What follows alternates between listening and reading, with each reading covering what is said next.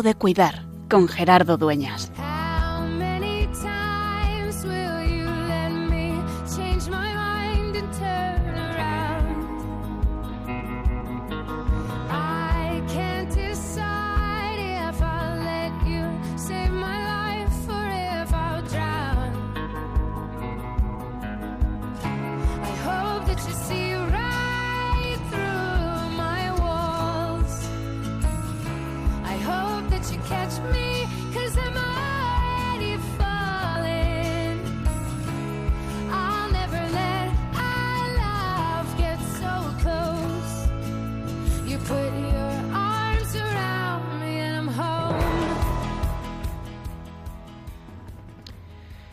Ir a Galilea.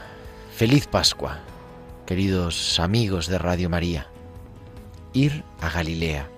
Ese es el mensaje de la Pascua, ese es el anuncio que en la noche de la vigilia pascual, el pasado sábado al domingo, escucharon las mujeres cuando fueron al sepulcro a embalsamar a Jesús.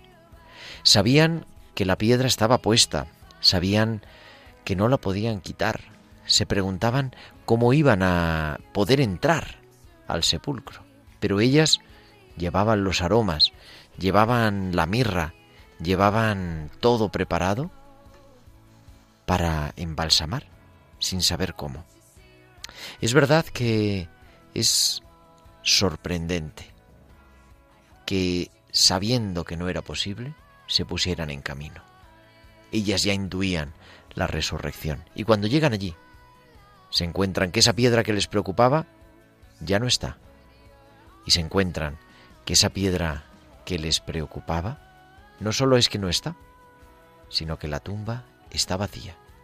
Y dentro, el mensajero de Dios que les dice, ¿buscáis a Jesús, el Nazareno, el crucificado? No está aquí, ha resucitado. Id y decid a mis hermanos que vayan a Galilea, allí lo verán. Ir a Galilea, nos recordaba el Papa Francisco en la homilía del viernes de la vigilia pascual. Ir a Galilea significa ante todo empezar de nuevo. Fue regresar al lugar donde el Señor los buscó por primera vez y los llamó a seguirlos. Es el lugar del primer encuentro, del primer amor, de aquel momento en el que habían dejado todo. El anuncio de la Pascua es que siempre es posible volver a empezar, porque existe una vida nueva que Dios es capaz de reiniciar en nosotros más allá de todos nuestros fracasos, más allá de nuestra enfermedad, más allá de nuestros duelos. Ir a Galilea es recorrer nuevos caminos, es moverse en dirección directa o contraria al sepulcro. Las mujeres buscaban a Jesús en la tumba y Él les invita a darse la vuelta, a ir a Galilea. La fe no es un repertorio, dice el Papa, del pasado. Jesús no es un personaje obsoleto. Él está vivo aquí y ahora. Y como está vivo, podemos rezarle, podemos encontrarle en nuestra vida, podemos pedirle que nos dé sentido. E ir a Galilea es además ir hasta el final. Ir a Galilea es ir a los confines de la tierra. Ir a Galilea es ir a la región compleja y variopinta donde viven incluso los más alejados de la pureza. Pues en esta Pascua nosotros también queremos volver a nuestra Galilea particular. Si has podido salir unos días, aunque sea a la calle o a los oficios, aunque no hayamos podido salir de nuestra comunidad autónoma, si hemos podido descansar, o si has tenido que vivir la Semana Santa postrado en la cama o en el hospital o en la residencia, o sufriendo por alguien, algún ser querido cercano. Nosotros también somos llamados a resucitar. El sepulcro está vacío, no está aquí. ¿Buscáis al crucificado? Ha resucitado. Id a Galilea. Nosotros en esta noche nos queremos también poner en marcha y volver a nuestra Galilea particular, volver a recordarnos que es y sigue siendo siempre tiempo de cuidar.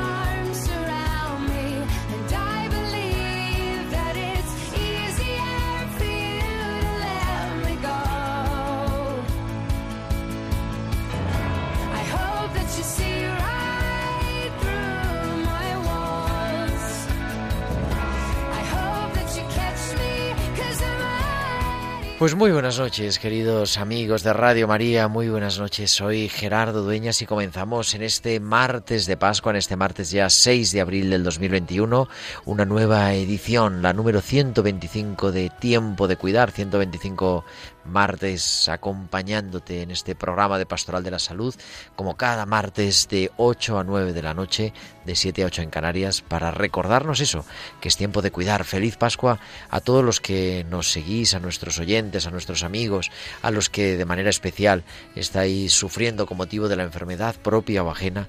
Feliz Pascua. Cristo ha resucitado verdaderamente ha resucitado. En este programa, en nombre de todo el equipo, en nombre de nuestra productora Tibisay López, en nombre de nuestras productoras musicales Eva Caro y Bárbara Omar, de nuestros compañeros técnicos, en nombre de todos os deseamos una feliz y santa Pascua de Resurrección. Y como siempre nos adentramos en lo que vamos a decir, qué vamos a hablar en este martes de Pascua, en este martes de tiempo de cuidar.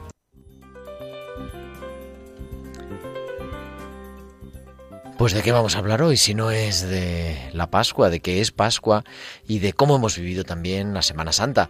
Vamos a viajar hasta Bilbao, esos hospitales con alma, con Valcisa, que nos va a compartir que, cómo se pasa una noche de vigilia pascual en el hospital, o un jueves santo, o un viernes santo. Vamos a tener también nuestras pinceladas bíblicas que nos van a llevar a saborear cuál es el sentido de cada una de las celebraciones de la Pascua la, cada una de las celebraciones del triduo en nuestra enfermedad, en nuestro dolor, en nuestro sufrimiento y luego nuestra tertulia con Luisa del Campo, con Lorenzo Forero y mucho más. Y como siempre esperamos no solamente que nos escuchéis, sino también vuestros comentarios en nuestro correo electrónico tiempo de cuidar arroba radiomaria.es, tiempo de cuidar arroba radiomaria.es y en las redes sociales. En Facebook somos Radio María España y en Twitter arroba Radio María Spain. Y podéis publicar vuestros comentarios con el hashtag almohadilla tiempo de cuidar. Y además, durante la emisión del programa, esperamos vuestros mensajes a nuestro WhatsApp del estudio al 668-594-383. 668-594-383. Pues yo creo que ya tenemos casi todo preparado, así que vamos a viajar hasta Bilbao.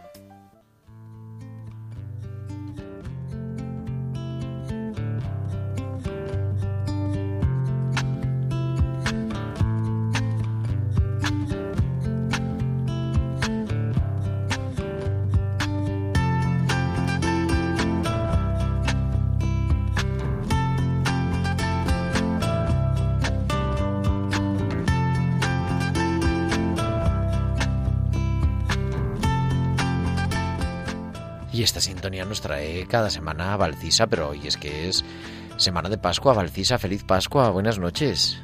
Buenas noches, Gerardo, y buenas noches también a todos los oyentes. Feliz Pascua a todos. Pues sí, Cristo ha resucitado y queríamos tenerte, siempre estamos esperando tus hospitales con alma, pero digo, hombre, hoy también podemos charlar un poco, aunque me decías así por línea interna que no te ha tocado trabajar en ninguno de los días de esta de este triduo pascual. No, no me ha tocado trabajar, pero sí que he tenido el tiempo para poder asentar todos los pozos del trabajo de las semanas anteriores, que han sido bastante intensas. Bueno, bueno, bueno. Y te ha tocado, pero en otras veces sí te habrá tocado, ¿no? Alguna guardia. Sí, sí, sí. Es especial, yo creo que son unos días especiales. A mí me ha tocado estar Jueves Santo, Viernes Santo, Sábado Santo, Domingo de Resurrección y lunes de Pascua en el hospital. Y es verdad que son unos días que se saborean distinto teniendo que trabajar, ¿no? Claro, se viven de otra forma. Creo que al final son días muy especiales. El año pasado, por ejemplo, sí que me tocó estar de guardia prácticamente todos los días y mm, tiene un toque especial. Así que bueno, pero bueno, ¿tenemos nuestros hospitales con alma ya preparados? Tenemos preparados. Venga, pues vamos a escucharte, como siempre, Valcisa y sus hospitales con alma. Pequeñas contrariedades llevadas con amor. Este año, durante los días santos, me he sentido más cerca de los discípulos de Jesús. Ahondando en los sentimientos que podrían tener desde el Viernes Santo hasta el Domingo de Resurrección, me di cuenta que en parte nosotros nos podemos reconocer en esa situación. Seguro que todos nosotros hemos tenido alguna experiencia en la que hemos establecido un vínculo especial con alguien, pero llegado un punto se establece una ruptura y de pronto nos inunda una mezcla de sentimientos encontrados. Con frecuencia uno se encuentra desilusionado, decaído, con desasosiego, y se cuestiona por qué esa persona ya no está compartiendo tu vida como tú quieres. Pero una vez llegada la Pascua, Jesús nos trae de nuevo la esperanza, nos demuestra que su cruz es por y para cada uno de nosotros, que el triunfo del amor se hace siempre presente. Hoy de nuevo me recuerdo la frase, Señor, te queremos acompañar en el dolor y aprender de ti a tener paciencia en las pequeñas contrariedades de cada día, a ofrecerlas con amor. Pues estas son los hospitales con alma, como hacemos siempre. Que, oye, la semana que viene te esperamos otra vez, ¿no? Por supuesto, hasta la semana que viene. Bueno, cuídate mucho, Valcisa. Feliz Igualmente. Pascua y que Dios te Feliz bendiga Pascua. siempre. Igualmente. Help myself but count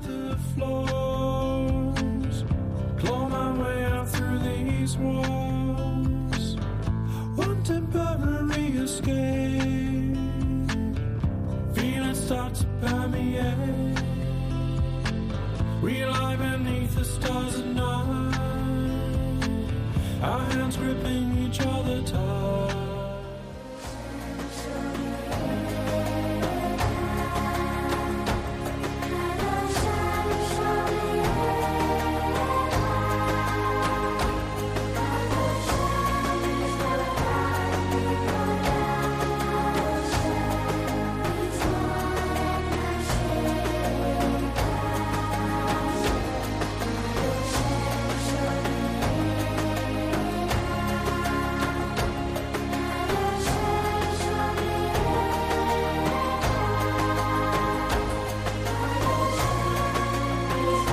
Esta sintonía, este Salmo 121 nos que trae cada semana nuestra biblista de cabecera, la doctora Inmaculada Rodríguez Tornera, directora de la revista Tierra Santa, que además va a ser nuestra reportera eh, hoy para ver cómo hemos celebrado las, la Semana Santa. Inma, muy buenas noches Buenas noches, Gerardo. y feliz Pascua. Igualmente, feliz Pascua a ti y a todos los oyentes. ¿Cómo era en griego? Cristos anastos. Anaste. Anaste. sí. Cristo ha resucitado, verdaderamente ha resucitado. Bueno, Aneste, perdón. Aneste. Bueno, es que no Sí. se puede tampoco, todo, no puede ser todo perfecto, tampoco hay que no, exagerar la cosa. Total. Bueno, ¿cómo ha has vivido? está muy bien dicho. ¿Cómo has vivido en la Semana Santa y el Triduo Pascual y todas las cosas?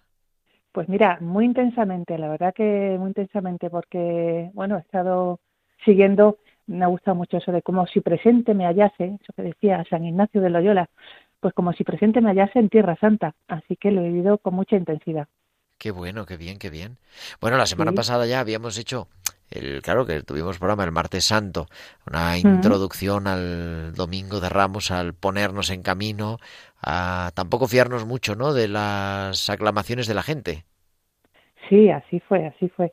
Estábamos, bueno, hablando del Domingo de Ramos, ¿no? Exactamente. Pero bueno, tenemos un montón de celebraciones y yo le decía a Ima cuando preparábamos la entrevista, porque todo parece improvisado, pero luego también parece que no, pero también está preparado.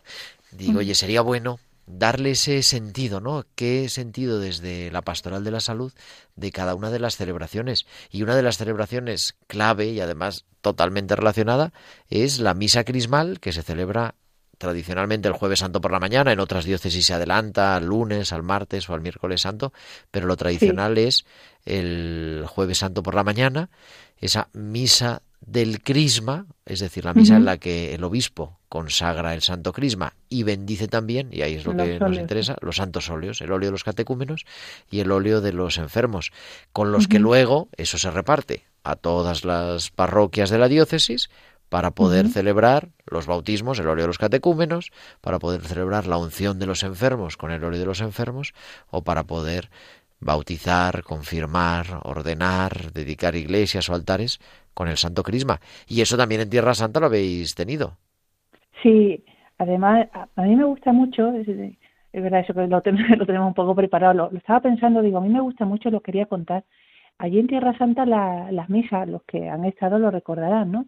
Eh, todos los misales, los leccionarios eh, son propios del sitio. Es muy curioso porque cuando estamos repartidos por el mundo decimos, y estando Jesús en Nazaret, eh, claro, cuando lo leemos allí dice, y estando Jesús aquí, aquí, ¿no? Es verdad, Es precioso, ¿no? Y cuando eso en latín se dice ic, ¿no? Bueno, pues allí en la bendición de, de los óleos y del crisma eh, fue la misa crismal, pero el lunes, propiamente el lunes santo, sabemos que esos días previos Jesús estaba en, en Betania, se quedaba en casa de, Efectivamente, de la sus unción, amigos. la unción de Betania, es verdad, es verdad. Sí, sí, sí, la unción de, las lecturas de la unción de Betania son el lunes santo y además todos los biblistas decimos que no parece que esos días Jesús se quedaba a dormir en Betania, que está muy cerquita de, de Jerusalén, está caso cinco kilómetros, ¿no? Entonces, Betania está allí. al, en el Monte de los Olivos, pero a la otra cara, la que no da a Jerusalén, sino la que da como hacia Jericó. Sí, sí, la, la cara este, efectivamente, La que ya va este. camino para, para Jericó y el Mar Muerto. Y entonces Jesús se quedaba allí con sus amigos, ¿no? Unos días preciosos de, pues de hospitalidad, de, de disfrutar de la amistad. Y entonces el lunes santo, justamente en la casa, en Betania, de Lázaro de Marta y María, en el Lazario, es cuando el custodio de Tierra Santa bendice tradicionalmente los óleos eh, para enfermos y catecúmenos y el crisma. Claro, tiene todo su sentido porque efectivamente esos días la lectura hablan de, de esa mujer anónima que, allí, bueno, los evangelios difieren un poco, ¿no? Juan habla de que era María de Betania, los otros hablan eh, de, de una mujer Una mujer que anónima, pasaba por allí. Lucas habla también de la una pecadora, ¿no? Pero bueno, parece ser que era, si no era María de Betania, era un- una mujer que le unge a Jesús, ¿no? Posiblemente en la, en la cabeza y le unge como Mesías, cuando sus discípulos todavía no le reconocían como Mesías, ella se adelanta y le unge en la cabeza. Y entonces el lunes efectivamente tiene allí la, la misa en la que se bendicen los, los óleos para, para los enfermos, los catecúmenos y el crisma para la consagración. Y además ha quedado, bonito. porque dice que era una esencia de nardo. Yo, a mí me gustan los padres preguntar normalmente en los bautizos. Digo, ¿a qué huele el Santo Crisma? Y nadie, claro, nadie sabe porque no sabemos a, los que huele, a lo que huele el nardo, pero decía que era una esencia de nardo, eso es importante, porque era algo carísimo. Sí, carísimo, efectivamente. Además me gusta mucho porque el texto dice que lo, lo derramó todo. O sea, ¿qué es esto tan bonito de, de no quedarte con, con nada ante Jesús, ¿no? De, de, de todo, todo el perfume, eh, eh, derramarlo y volcarlo en, en Jesús. Eso es muy bonito. Eso es como cuando, me recuerda a mí, ¿eh? cuando en la boda de Caná eh, dice Jesús que le dice a, lo- a los siervos que llenaran las tinajas de agua. Y dice el evangelista Juan, y las llenaron hasta arriba. O sea, que- Exactamente, que- qué las llenaron hasta eso, arriba. ¿no? Hay una homilía Hasta de San. Bernardo sobre el hasta arriba. Eh, Me Mm. lo dijo, porque fue, ese fue el lema de ordenación de un condiscípulo mío. Y las llenaron hasta arriba, efectivamente. Hasta que arriba. Pues sobre. esto igual, sí, sí, esto igual, eh, echó t- todo el perfume, todo, no, no se quedó con, con nada, ¿no? Misa crismal, pero entramos ya en lo que es la celebración del triduo pascual, los tres grandes días, Viernes Santo. Sábado Santo, Domingo de Resurrección, pero con ese pórtico precioso que es la misa vespertina de la Cena del Señor, la misa de la Cena del Señor, en la que celebramos la institución de la Eucaristía, la institución del orden sacerdotal, la institución del mandamiento del amor fraterno y, y ese Jesús que en la cena, en medio de la cena, que es el Evangelio que leemos el jueves santo, en vez del relato de la institución de la Eucaristía, se pone a lavar los pies a los discípulos. Sí, sí, ese relato yo creo que lo leemos, fíjate, y lo meditamos poco en la iglesia, porque es clave en, en el mesianismo de Jesús el servicio. Ese día lo, lo pone en acción de una manera simbólica espectacular que, eh, como sabrán los espectadores, el Evangelio de Juan no narra la última cena, narra el lavatorio, porque el lavatorio simboliza la, la entrega de Jesús y el abajamiento de Jesús antes de, de, que, de que lo maten en la cruz. Él se entrega por amor, lo dice muy bonito el evangelista Juan, ¿no? A mí eso me gusta también mucho, ¿no? O sea, Jesús verdad, lo matan, pero, verdad. que es que pero como él se lo- entrega. Claro. Como lo escuchamos nada más el jueves santo, y es un día tan grande que hay que hablar de tantas cosas, es verdad. Mm. Eso, Pero además empieza el Evangelio, ¿no? Habiendo amado a los suyos que estaban en el mundo, los, los amó hasta el extremo. Sí. Y, y efectivamente es como si Jesús, Jesús se adelanta, se adelanta a la hora. Lo, porque tanto la última cena como el lavatorio es un adelantamiento. Antes de que lo mate él, él se entrega y él entrega la vida y dice el evangelista Juan, con, lo recalca muy bien, se entrega por amor. Entonces es un Jesús que no simplemente le matan, no, él, él da la vida. ¿no? Y eso, eso es lo que se está significando en el lavatorio y, y paralelamente lo que, lo que también ocurre en la última cena, Jesús se adelanta y lo hace delante de sus discípulos, entrega su sangre en la copa y entrega su cuerpo. O sea, no, es- no es dualismo, no es una manera muy bonita de, de, de- de decirlo, ¿no? En la Que es toda su vida, semítica, toda, toda su vida, todo, toda su persona, su cuerpo, todo, ¿no? Y, y es precioso, ¿no? Yo creo que efectivamente lo, lo meditamos poco porque porque es brutal, es brutal lo del lavatorio de, de los pies, igual que la última cena, claro. Y que además es el culmen, y lo venimos escuchando en tantos milagros de Jesús, en tantas pinceladas que nos compartes cada semana, ¿no?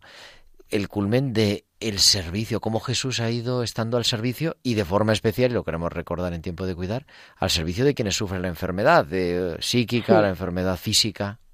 Sí, sí, porque todo el anuncio del reino, Jesús, eh, los estudios del Jesús histórico que empezaron ya hace siglos, lo que, lo que sin duda eh, quedaba claro desde el principio es que Jesús curaba. Y Jesús lo seguía mucha gente porque curaba. Hablaba muy bien, es verdad, ¿no? Pero lo seguía mucha gente por, por sus curaciones. Y él expresaba el reino, es decir, que Jesús rey, perdón, que Dios reina sobre nosotros, que Dios es nuestro rey, nuestro Padre, curando, liberando de la enfermedad. Eso es algo muy característico de, Jesús, que relacionado con, con el lavatorio, como estamos en el programa de tiempo de cuidar, ¿no? Yo lo digo por mí misma, ¿no? Me, gusta eh, pensar y meditar eso, ¿no? De que ojalá el día que llegue mi muerte, ¿no? Yo, yo me haya entregado, que no es que me venga de repente, me arrebate la vida, ¿no? Sino que yo la haya entregado como, como Jesús durante toda mi vida y luego también en esos últimos momentos, ¿no?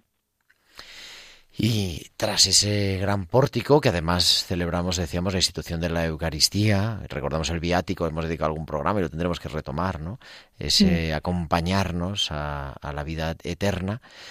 El Viernes Santo es un cambio distinto, porque el Viernes Santo hacemos, cogemos la cruz, vamos Mm. toda la vía dolorosa y subimos hasta el Ujú. Calvario. Sí, se me ha pasado, perdón, el, el, día antes, después de la última cena, es muy bonito en Gesemaní, los que lo conozcan, pues lo recordarán, la, la hora santa en Gesemaní, La oración en el huerto. que se- en la oración en el, justamente dentro de la basílica, alrededor de la roca, ¿no? donde creemos que Jesús eh, rezó ¿no? en sus últimos momentos y pidió a sus discípulos que lo acompañaran, y, y me encanta ese momento cuando cuando el custodio, el sacerdote, el que esté en ese momento allí, ¿no? Eh, despliega los pétalos rojos de rosa por la roca que simbolizan el sudor de Jesús convertido en sangre, ¿no?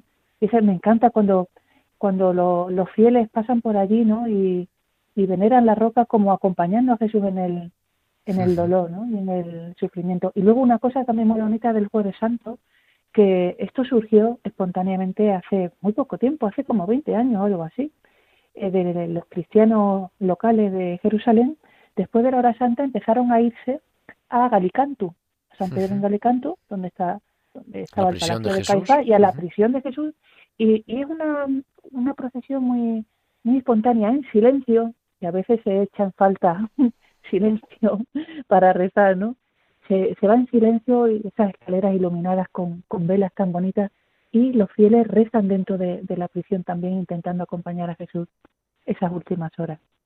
ese salmo precioso, en el Salmo 129, que además es uno de los salmos para rezar en la enfermedad, desde lo hondo A ti grito, grito. Señor. Es que a veces nos sentimos así, a veces no estamos Sí. en la prisión, que además es que es espectacular, porque claro, nosotros Mm. bajamos a la prisión por una escalerita, pero no había escalera. En la Mm. época de Jesús, los lanzaban desde arriba.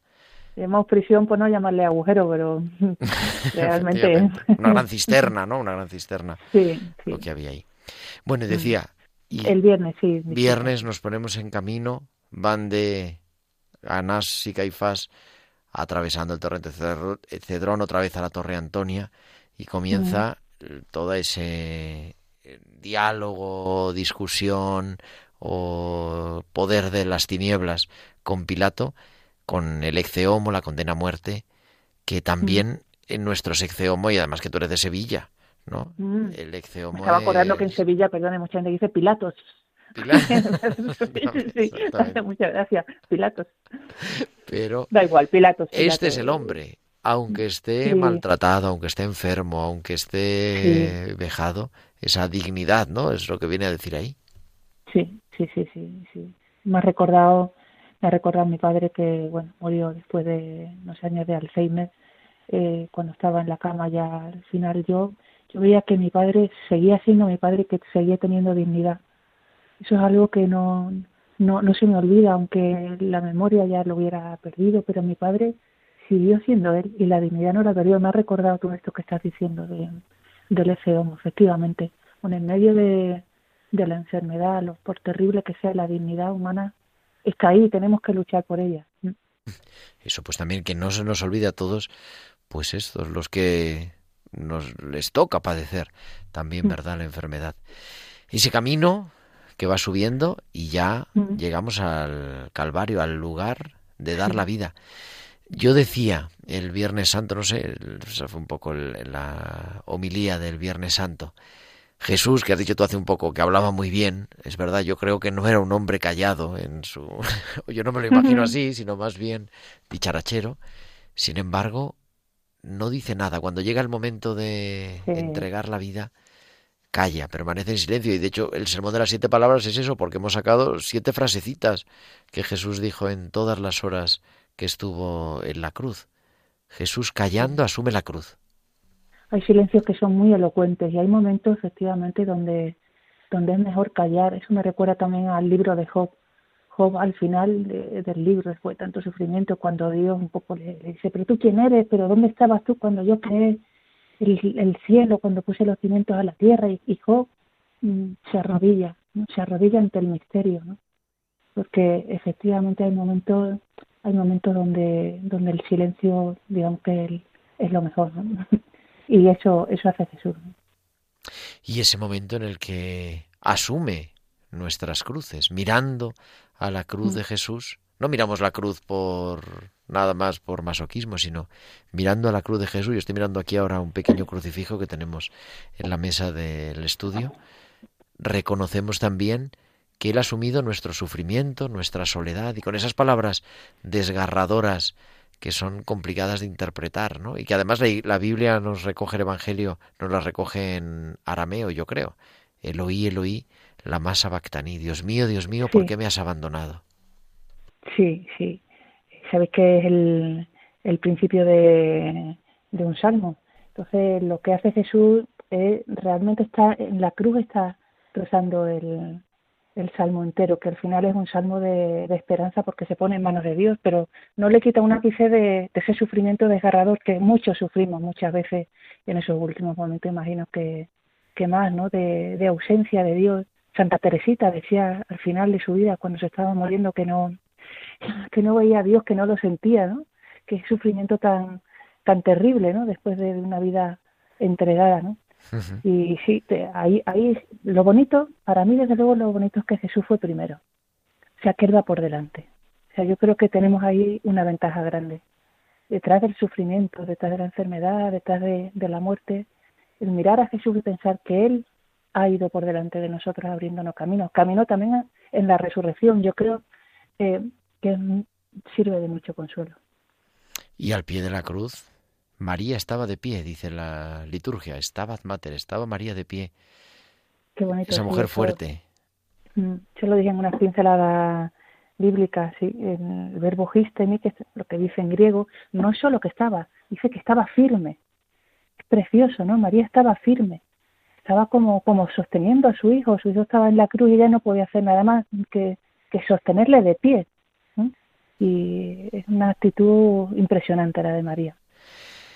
Y el sábado santo, antes de entrar en la vigilia, en la vigilia pascual, aunque es verdad que en el Santo Sepulcro se celebran las cosas con, porque es antes de la reforma de Pío XII, pero hay un momento precioso que nosotros el sábado santo es un momento de silencio, de sepultura, de recordar también a todos nuestros difuntos, tantos programas que hemos dedicado al duelo y que vamos a seguir dedicando a partir de mayo. Pero hay esa procesión, ¿no? De el, el santo entierro, diríamos aquí, pero que lo hacen Sí. también en la Basílica del Santo Sepulcro de Jerusalén. Sí, eso, eso justamente es el, el viernes. El, El, viernes por la sí, sí. noche, El tarde viernes noche. por- sí, fue a, la, a las 8 y 10. Es una ceremonia, a mí desde luego se me ponen los, los pelos de punta porque, bueno, llevan una imagen de Jesús crucificado, lo desclavan y, y lo llevan como con esa, mm, eh, esas vendas, ¿no? Blancas, ¿no? Y lo lleva, el año pasado sí que fue impresionante porque solamente había seis personas allí. Los otros lo vimos porque quisimos a través de la revista Tierra Santa, mediante las fotos y eso, llevarlo a todo, todo el mundo, ¿no? Este año había más gente, estaba bastante abarrotado porque está la cosa muy adelantada con la vacunación. Solo 150 personas. Pero es preciosa la ceremonia, cómo lo llevan, lo llevan ante la losa, esa losa de la unción que está. La piedra de la unción se según entra- entramos sí, a la Basílica. Nada más que se entra el- en la basílica y allí se le unge con perfume. Como eh, emulando un poco el ritual de la época y lo que hicieron las mujeres también, o dejaron a medio hacer la- las mujeres. Y luego se le lleva en procesión también cantando y acompañando con, con tanto cariño. O sea, yo lo veo que lo llevan como con tanto cariño, tanta, tanta de- devoción y tanto amor y lo, lo depositan en, encima de la, de la tumba, de la losa de la tumba, en- dentro del, del edículo. Esa procesión es muy bonita. Y ahí ponemos eso, pues a todos los fallecidos, a todos nuestros seres queridos, Sí, también cuidados, rodeados de ese cariño. Y en Mm. medio de la noche, y mira, vamos a poner esta canción que nos dice lo que pasa, dice que en medio de la noche, de repente, se oye el grito. La, la noche fue la única que fue testigo.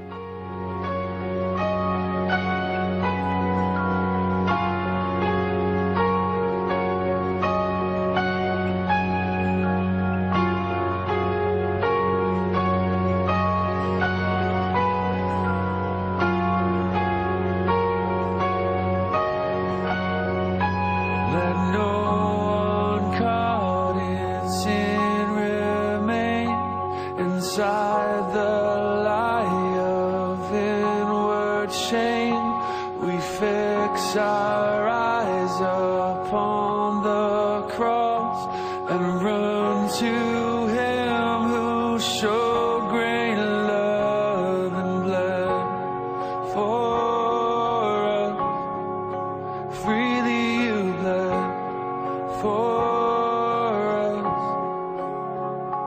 Christ is risen from the dead, trampling over death by death. Come awake, come awake, come and rise up from the grave. Christ is risen from the dead. We are one with Him again. Come awake. Christ is risen from the dead. Cristo ha resucitado. Solo anoche lo contempló Inma y esa es la noche que da sentido a todas nuestras noches y a todos nuestros días. sí, sí, sí, ahí el, el, el centro, la verdad que es el misterio central de nuestra fe, ya lo decía San Pablo, si no creemos en la resurrección, vana es nuestra fe. A mí me llama la atención cuando vamos al Santo Sepulcro, yo creo que, que la mayoría somos conscientes, es, es la única tumba que vamos a visitar los cristianos con inmensa devoción, ¿no? Pero la única tumba donde no hay nadie enterrado. O sea, vas, vas allí y dices, pero, pero bueno, señores, si aquí, si aquí no hay nadie, si Jesús, igual te lo puedes encontrar en Madrid, que te lo puedes encontrar en El Salvador, que, que en Jerusalén, ¿no? Pero visitamos realmente una tumba donde no hay nadie. Y, El es crucificado, ¿no? importante. Mm. El crucificado ha resucitado y eso es figura de todos los que tenemos que resucitar, que lo decías tú ya, lo adelantabas antes. Sí, sí, eso es, importante, ¿no? El- pues bueno, eh, eh, esa, esa fe en que, en que Él va por delante, nos va abriendo el camino que Él ha sufrido, eh, como nosotros, que Él ha, él ha padecido y muchísimo. eh. No fue el único, cuidado, que se crucificaban a muchas personas. No solamente en Palestina, también en el Imperio Romano. No fue el único, ni mucho menos, ¿no? Pero Jesús sufrió, sufrió mucho, pasó por la muerte. Eso es muy importante, ¿no? Pensar que Jesús ha pasado por la muerte, ha resucitado, pero ha pasado por la muerte. Como decían los padres, ¿no? nosotros- Mm. Porque murió, porque ha, ha asumido en todo nuestra humanidad, es que nosotros también participamos de su divinidad, de la vida plena, de la vida de Dios. Sí, sí, sí, si no, pues bueno, eh, sabéis que mm, hay distintas, bueno, dos tradiciones sobre el, sobre María, lo que pasa con, con María, ¿no? En María, pues la tradición, eh, digamos, nuestra aquí occidental habla de, de la muerte de María, luego la Asunción, pero eh, María que pasa por la muerte. Y, y hay otra tradición, que es la tradición, digamos, oriental, que habla de la, la dormición, ¿no? La dormición de María. Pero sí que hablan muchos teólogos, yo, yo sí que lo creo, ¿no? Si Jesús pasa por, por la muerte, es lógico pensar que María también pase. ¿eh? Si ha pasado, ha pasado él, ¿cómo no, no va a pasar María? No lo sabemos, de cualquier forma. Nos ¿no? Pero- enteraremos, tenemos toda la eternidad para sí, sí. preguntar todas esas curiosidades teológicas. sí. Querida. Inma, eh, estas han sido unas pinceladas muy especiales, pero bueno, claro, es que no todos los días es el triduo pascual y lo podemos compartir y darle también yo creo que ese sentido, ¿no? Que es actualizar. A que no celebramos nada más una cosa del pasado, sino que No, no, no. celebramos que Cristo ha resucitado hoy.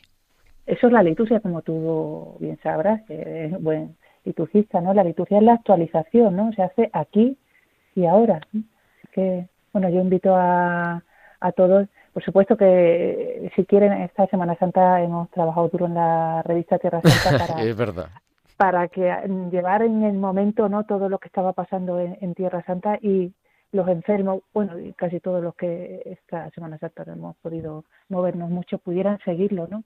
Así que les invito a que sigan en la En las redes en las sociales. redes sociales, sí. Y también eh, quería, yo como soy profesora a veces pongo pongo tarea e invito para que recen todos los oyentes, de- si tienen un ratito, el salmo del que hemos hablado antes, el salmo 22. El de. Dios mío, Dios mío, ¿por qué me has ¿Por me has abandonado? Porque el final, el final el, se va recorriendo como la pasión, ¿no? Pero al final eh, un salmo que se abre totalmente a, a la esperanza y a la confianza en que Dios lo va, lo va a salvar, como efectivamente sucedió con Jesús y, y sucede con, con todos nosotros. Pues querida Inma, Inmaculada Rodríguez Torné, nuestra biblista de cabecera, muchísimas gracias y te esperamos la semana que viene con las bien. pinceladas, como siempre. Gerardo, encantada. Hasta la semana que viene y feliz Pascua a todos. Feliz Pascua. Y vamos a entrar en esta tertulia con el canto del aleluya.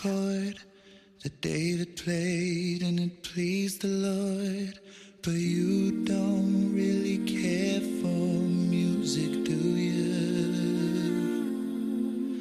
Well, it goes like this the fourth, the fifth, the minor fall, the major lift, the baffled king composing. Hallelujah.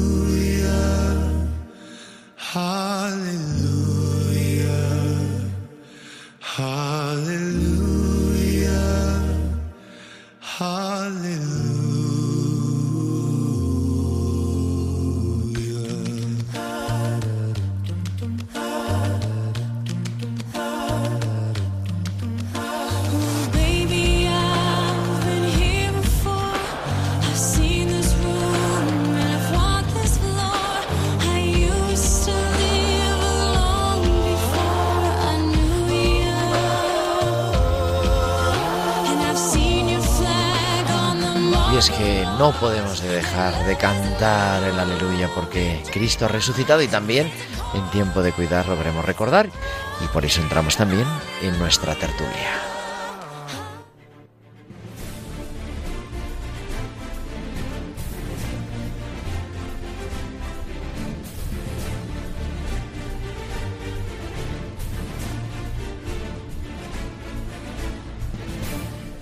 Continuamos en tiempo de cuidar en este martes de Pascua y tenemos ya nuestros, eh, con- mejorando todos los demás, nuestros estrellas de tertulianos.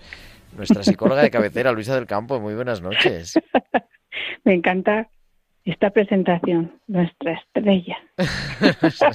Feliz Pascua, Luisa del. Campo.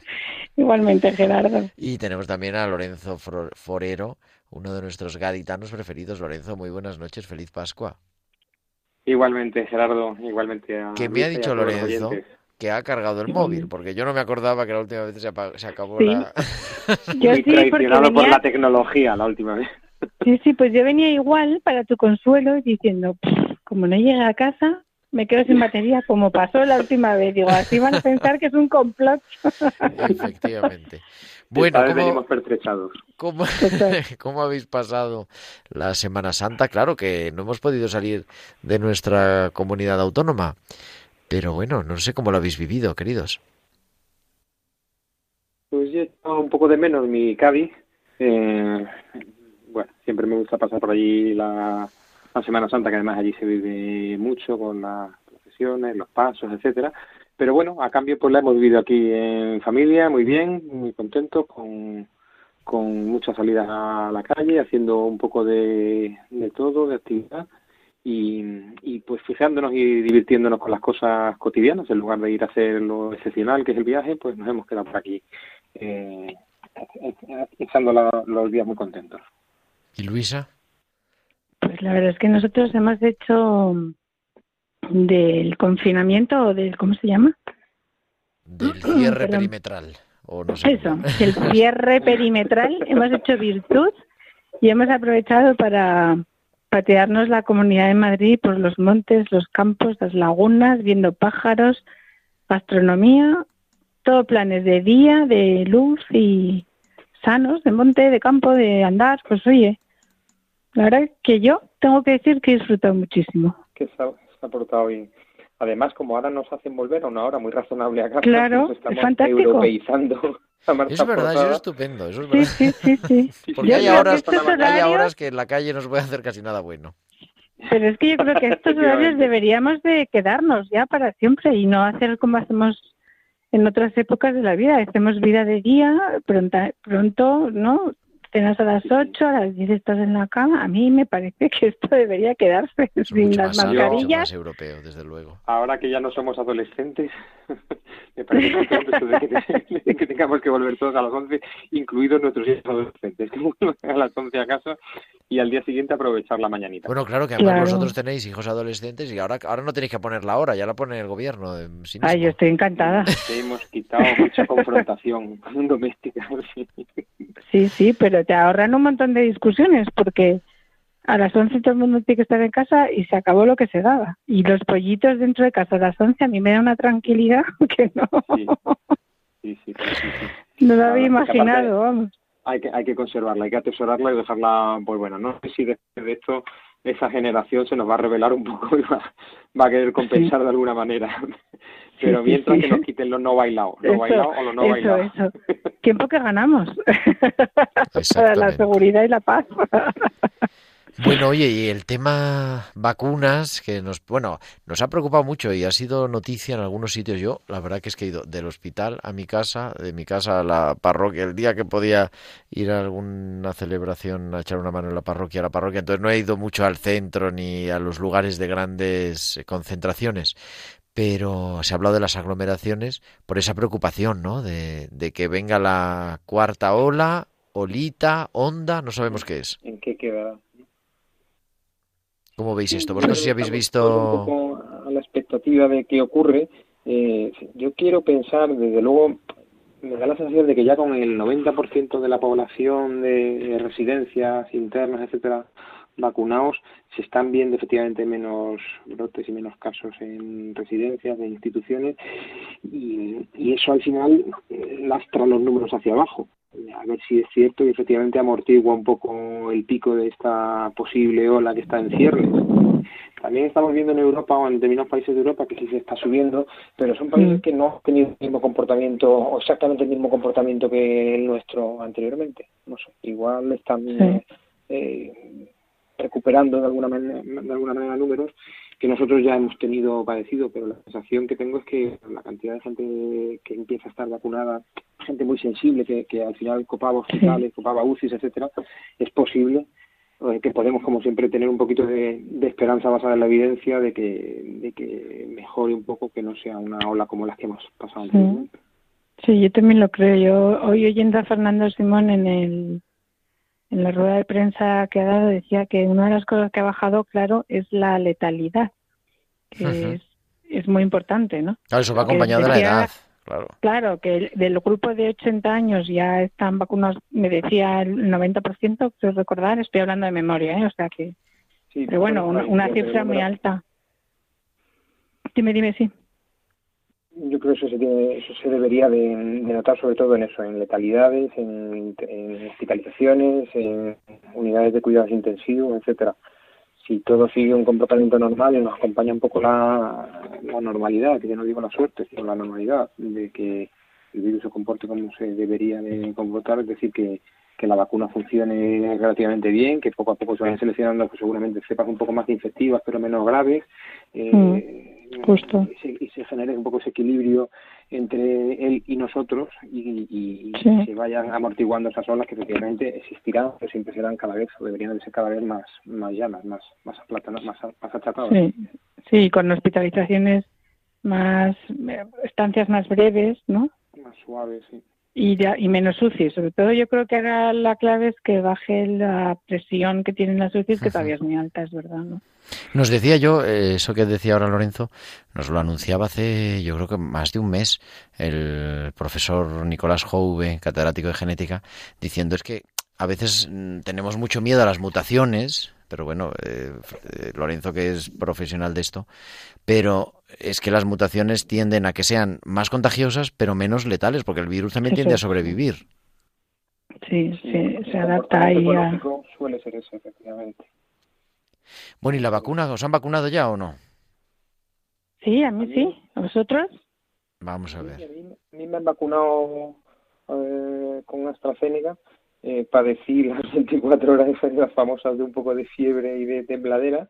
Y después se me, se me quitó, bueno, me quedó la palicilla, pero, pero bueno, ahí es curioso porque hay gente que no le da absolutamente ningún efecto, muy poco sí. eh, efecto secundario y otros que nos da, pues bueno, todo muy contenido, ¿eh? que sí que te entras muy mal, todo el mundo sabe que los que los chicos nos quejamos mucho en cuanto tenemos unas decimillas de fiebre, en fin, quiero decir que No, no, no, pues yo me 57 tengo que incluir, ¿eh?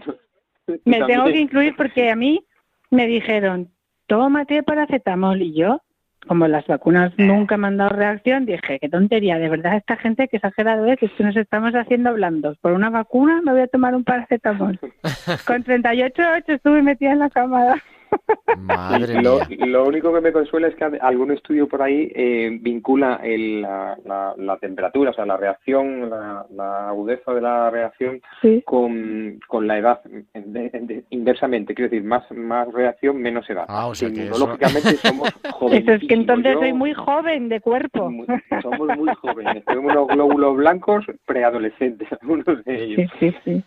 Porque Hay que recordar yo, reacción. claro que se han puesto, yo, yo, en fin, claro, trabajando en el hospital ya hace algunos meses, hace dos meses ahora va a ser, de la segunda dosis, a mí me pusieron Pfizer y la verdad que no tuve... Ah, es Gerardo, claro, cosa. qué suerte. Pero, eh, pero bueno, cual- en cualquier caso, lo que decíais, estos son efectos secundarios, es verdad, te pasas un día o dos días con un poquito de fiebre, pero no se comparan con los efectos del COVID, ¿eh?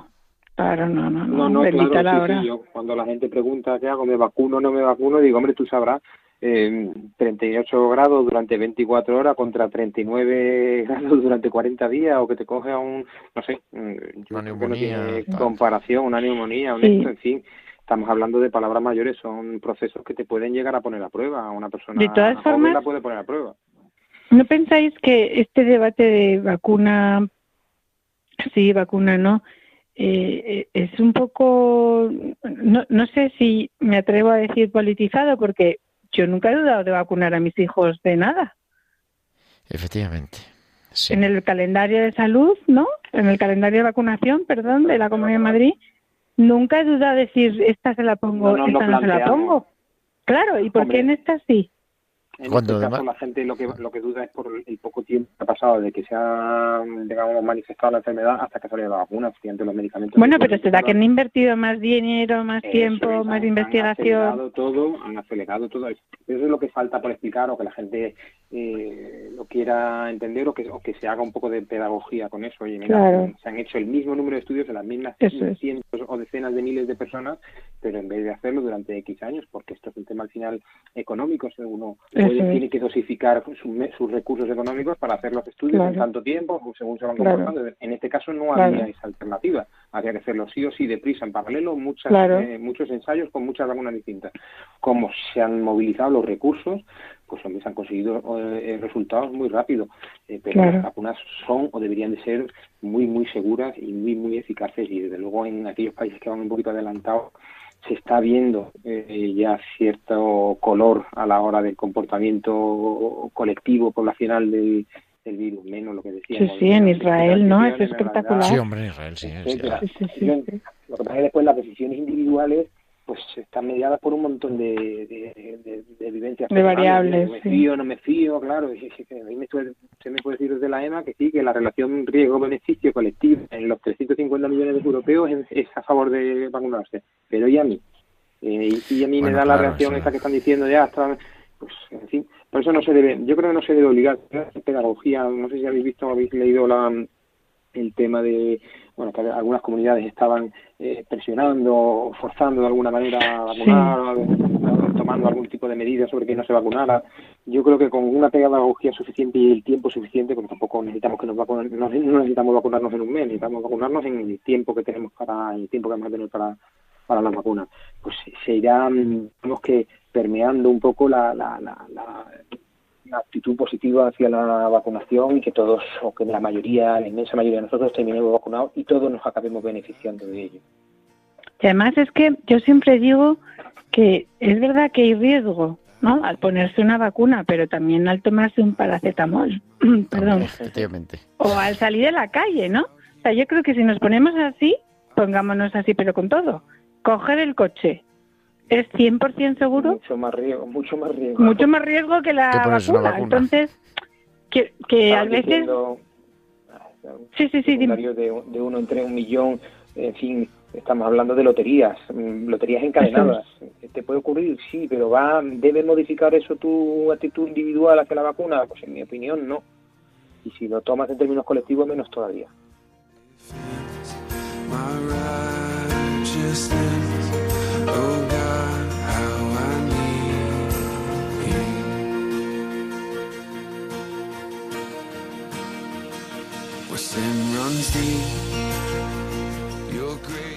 Esta es que es la música de Luisa del Campo, ¿eh? Para que no vean, que no se nos olvida. Es el Lord Chris I Tamlin, Need You. Chris Tamlin. Premio Grammy, ¿eh? Que no todo el mundo tiene un premio No, Grammy. no, efectivamente, pero bueno. Queridos, nos quedamos sin tiempo, pero es un placer, además que hayan aguantado vuestros móviles, eso es más placer todavía. O sea que... para, otro, para otro ratito más sin ningún problema. Sí, sí, cada Está día se me más, pasa más rápido, más. Gerardo. Vamos a necesitar más ampliación de tiempo para esta otra hora, otra hora. Eso, eso, por lo menos. Bueno, querida Luisa del Campo, te seguimos en Feliz Vuelo, en Vive tu Vida, en todas las redes. Ahí te Fenomenal. escuchamos siempre. Y a Lorenzo Forero lo seguimos aquí en Tiempo de Cuidar, próximo día. Fenomenal. Bueno, un abrazo muy fuerte. Gracias, un abrazo fuerte. Gracias. Gracias. Que Dios os bendiga. Hasta luego.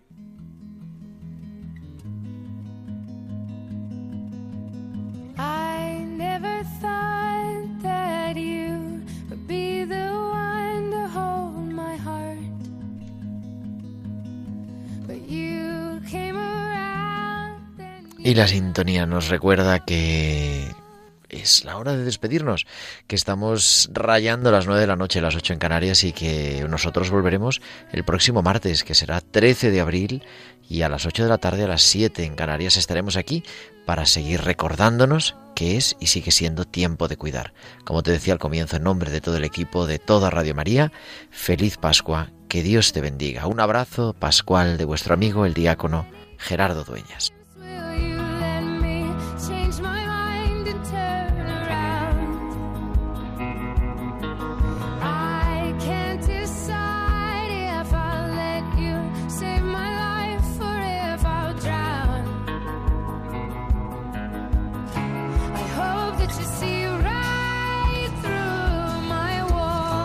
Escuchado Tiempo de Cuidar con Gerardo Dueñas.